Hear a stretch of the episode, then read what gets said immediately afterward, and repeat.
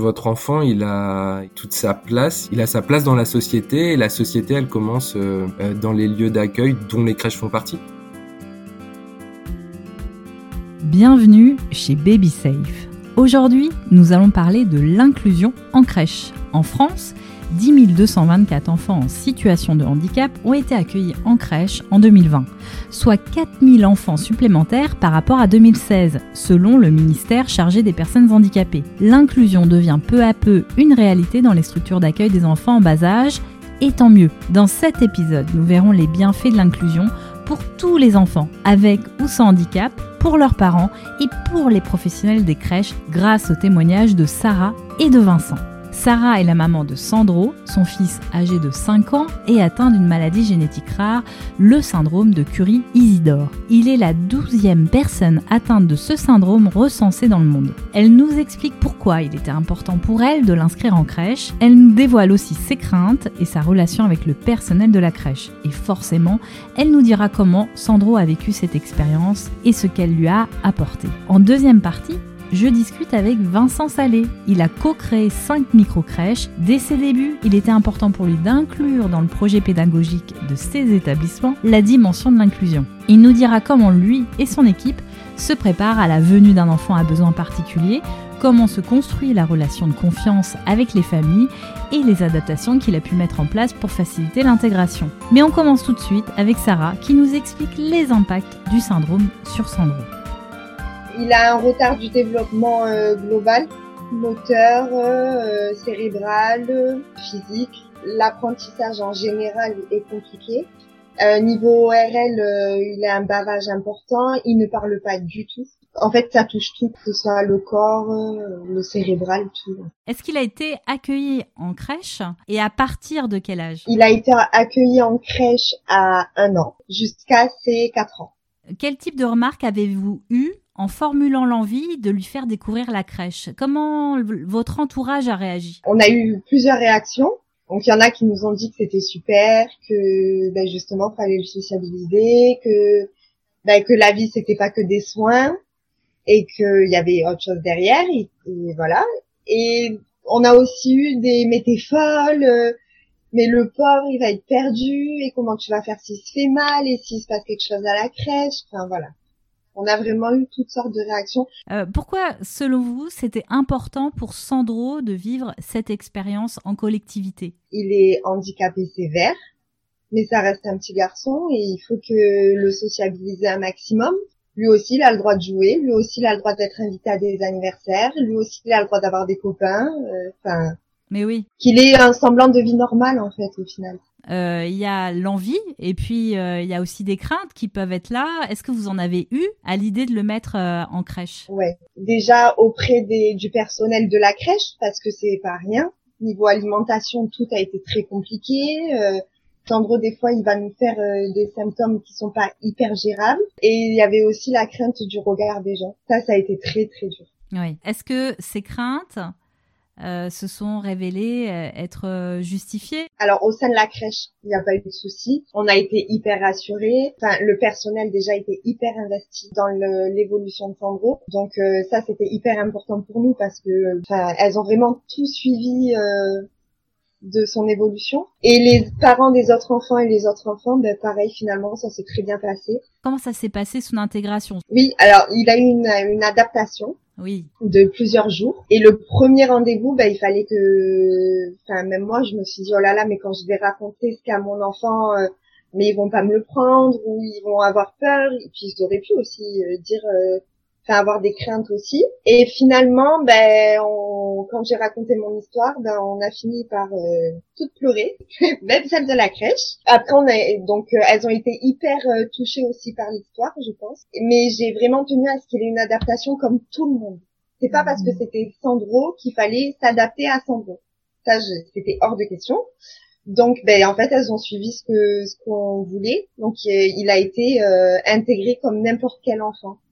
Hmm. Est-ce qu'elles-mêmes avaient des, des craintes euh, Quelles étaient leurs questions euh, au démarrage de l'intégration? C'était l'alimentation, parce que vu qu'il faisait énormément de fausses routes et que ça a été très compliqué pour lui, Il y a même une dame de la crèche qui s'est formée, parce que justement, elle voulait rien louper, que s'il se passait quoi que ce soit, ben, qu'elle puisse gérer euh, ce qui se passait en fait. Parce que vu que Sandro tout est décuplé, il va avoir un peu de fièvre, ça va vite partir dans des micro-convulsions, dans des... Pareil, il va faire une crise d'asthme, ça va vite dégénérer. C'était ça leur crainte surtout. Mais on a mis en place des PAI, donc elles avaient le droit de donner euh, certains traitements. Alors qu'est-ce que c'est euh, un PAI C'est le papier d'un médecin qui autorise en fait euh, ceux qui gardent mon enfant, en l'occurrence, à le soigner si, par exemple, à lui donner de la ventoline s'il sifflait ou voilà. Alors, quelle relation s'est créée entre l'équipe de la crèche et vous? Franchement, on a eu une relation magique. Elles ont été hyper proches de Sandro. Enfin, la relation était tellement fusionnelle elles aiment tous les enfants, mais c'est vrai que par exemple Sandro partait se faire opérer. Euh, moi, j'ai les dames de la crèche qui m'appelaient. Alors, comment ça s'est passé? Et comment va notre champion Et voilà, dès qu'il y avait une évolution, elles étaient, elles explosaient de joie. Enfin, vraiment, c'était. Euh, comment elle s'était organisée euh, au sein de l'équipe? Eh ben, il y avait une dame qui était un peu sa référente, et dès qu'il y avait une autre personne qui s'occupait de Sandro, si elle avait le moindre doute ou je sais pas moi la moindre question, elle allait voir cette personne-là. Est-ce que vous pouvez dire que vous avez bénéficié d'un accueil comme tout le monde? Moi, j'y tenais à avoir un accueil euh, comme tout le monde, mais au final, est-ce qu'on l'a eu? Je, je pense pas. Il était un petit peu chouchouté à la crèche. Tant mieux pour Sandro et tant mieux pour vous. Qu'est-ce qui a été nouveau pour l'équipe? Mais par exemple, euh, elles avaient des tapis. C'est par exemple Sandro montait sur la structure avec le toboggan. Savait qu'il fallait adapter si Sandro chutait. Enfin, si Sandro chute, c'est pas comme si un enfant normal chute. Elles m'ont aussi proposé de faire venir des intervenants sur le temps de crèche thérapeute, euh, le psychomotricien. Alors Sandro est autiste, comment interagissait-il avec les autres enfants? Était-il bien intégré? Les enfants ont été hyper surprenants parce que euh, Sandro des fois il est pas facile, il a tendance à s'accrocher, à tirer les cheveux. Donc tout ça on avait peur, on s'est dit oh là là mais pas du tout. Les enfants ils sont juste incroyables en fait. Pourtant ils étaient plus petits que Sandro au final en termes d'âge, mais c'est les plus petits qui aidaient Sandro à enlever son manteau, euh, enlever ses chaussures. C'était trop génial. Et les parents des autres enfants ont-ils eu des réactions particulières? Moi, j'ai un papa qui m'a remercié que ben, lui, il pouvait se rendre compte que son fils avait un cœur et que son fils était bienveillant. Même s'il le savait, il prenait conscience que son fils, eh ben, euh, la différence, il l'acceptait il posait des questions, mais c'était bienveillant. Papa, il est venu me voir, il m'a dit merci parce que même nous, de notre côté, ben, au niveau de l'éducation de nos enfants, ça nous aide énormément. Mmh. Avec du recul, qu'est-ce que cette expérience en crèche a apporté à Sandro? De l'évolution, ça c'est certain. Il a évolué quand même énormément euh, en crèche. Il est cool, Sandro, il est hyper sociable maintenant. Il accepte de se retrouver dans un endroit où il y a du monde, euh, où il y a d'autres enfants. Il est heureux de vivre, Sandro. Merci Sarah pour notre échange. Je suis tout à fait d'accord avec vous. Sandro a sa place parmi tous les autres enfants. D'ailleurs, Vincent le pense également et je suis ravie de pouvoir en discuter avec lui. Vincent Salé est le cofondateur de 5 micro-crèches. Avec lui, nous allons pouvoir mieux comprendre les impacts sur les structures d'accueil et surtout décrypter les bienfaits pour les enfants, les parents et les professionnels. Et pour commencer, il nous explique ce qu'il aime particulièrement dans son métier c'est la prise en charge euh, à moyen long terme. C'est ça que j'ai apprécié, c'est de euh, le lien euh, à long terme qu'on pouvait avoir avec les enfants et avec les familles. Alors l'accueil des enfants en situation de handicap est un droit fondamental, hein, défendu par plusieurs textes. Qu'est-ce qui vous a motivé à donner une place particulière aux enfants euh, concernés? Les lois ou, autre chose? Le, vrai moteur dans tout ça, c'est quoi? Pour nous, ce qui était vraiment important, c'était que les parents puissent continuer à vivre. C'est quoi continuer à vivre? C'est euh, pouvoir continuer à travailler. Euh, quand il y avait une naissance d'un enfant à besoin spécifique, l'un des deux parents s'arrêtait de travailler 9 cas sur 10, la maman qui s'arrête de travailler, alors que c'est pas forcément un choix, c'est plutôt euh, la situation qui l'impose et euh, avec euh, un impact des fois sur la vie de famille, sur le couple en, lui-même. Et nous, c'était humblement vraiment de se dire, bah euh, oui, il va y avoir des prises en charge spécifiques, qui n'est orthophoniste ou autre, mais nous, on voudrait que le parent puisse continuer à vivre, à travailler, à avoir une vie sociale. C'est pas si compliqué que ça de les, accueillir et c'est beaucoup de bon sens en fait finalement. Oui, il faut mettre en place des protocoles, des PAI, et ensuite, moi, ce que j'aime beaucoup dans le dans la prise en charge de c'est de pouvoir discuter avec les professionnels qui, les professionnels de santé qui prennent en charge cet enfant pour que eux ils viennent nous expliquer qu'on peut mettre en place comment faciliter en fait cet accueil. Pourquoi est-ce si important pour Sandro et tous les autres enfants concernés par le handicap d'avoir une place dans une crèche une crèche euh, pas forcément spécialisée, mais la, crèche qui accueille euh, tous les enfants. Bah, tout simplement pour avoir une place dans la société. Nous, on le voit comme ça. En tout cas, la crèche, et euh, je dis souvent aux, parents, bah, c'est le lieu social de votre enfant quand vous êtes au travail. C'est pas juste un mode de garde, c'est mm. là où où l'enfant doit avoir sa propre vie sociale dès son plus jeune âge pour pour expérimenter les, les choses, pour explorer. Qu'est-ce que ça apporte aux parents? Le fait d'emmener son enfant à la crèche, de croiser d'autres parents, le regard des autres, c'est ça qui est compliqué? Bah, Je pense que ça, je pense qu'ils peuvent avoir une grosse appréhension au départ, mais après le fait d'échanger avec les autres parents, de, de voir que leur enfant est pas regardé différemment justement par les autres parents qui ont l'habitude de voir cet enfant, d'emmener son enfant comme n'importe quel autre parent, de voir son enfant participer aux autres jeux que les autres euh, enfants, c'est c'est un sort de, de, de ouais de soulagement où entre guillemets ils sont pas toujours en train de faire quelque chose de différent des autres familles. Hmm. Et ça c'est euh, je pense que c'est quelque chose qui euh, qui fait du bien. Est-ce qu'ils ont besoin d'un accompagnement spécifique? Il a besoin de nous montrer les choses, d'être rassuré, qu'on prenne le temps par rapport à ça.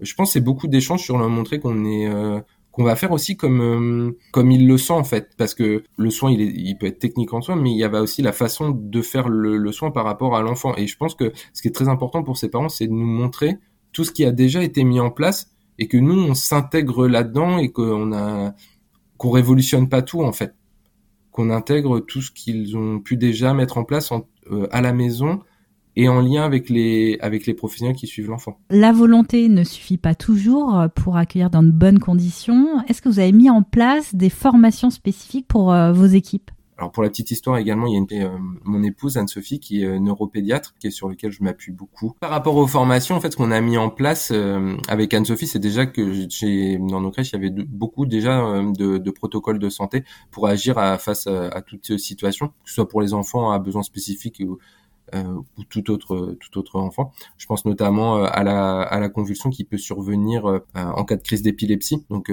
on avait co-construit un, un protocole qui avait été euh, présenté aux équipes. Là actuellement, on veut, on, réfléchit à un programme un petit peu plus élaboré pour apporter plus de connaissances. L'idée, c'est vraiment d'avoir une base, mais, mais de toujours s'adapter à ce que vont nous dire les professionnels qui prennent en charge les enfants et que eux viennent nous montrer les, les gestes, les soins à faire euh, pour chaque enfant. Ces parents sont-ils plus exigeants? Au début, oui. Ils vont avoir besoin de nous montrer tout ce qui a déjà été mis en place. Ça va, au départ, c'est au moment de la période de familiarisation, c'est vrai que là, on va, ça va être peut-être davantage un peu plus de temps et ils vont avoir besoin de facteurs de réassurance, peut-être de nous remontrer, de nous demander si ça a été bien fait comme ci, comme ça. Mais c'est vraiment le temps que la confiance s'installe et c'est au début qu'ils vont avoir besoin de, de, plus de temps. Après, pas forcément, ce sera, ce sera un échange euh, quotidien comme on le fait avec n'importe quelle autre famille à l'arrivée, au départ des enfants. Cette démarche d'inclusion apporte-t-elle des choses à vos équipes et aux autres enfants? Alors, aux autres enfants, l'empathie tout simplement cultiver dès le plus jeune âge la différence. Et ça c'est hyper important empathie et ouverture.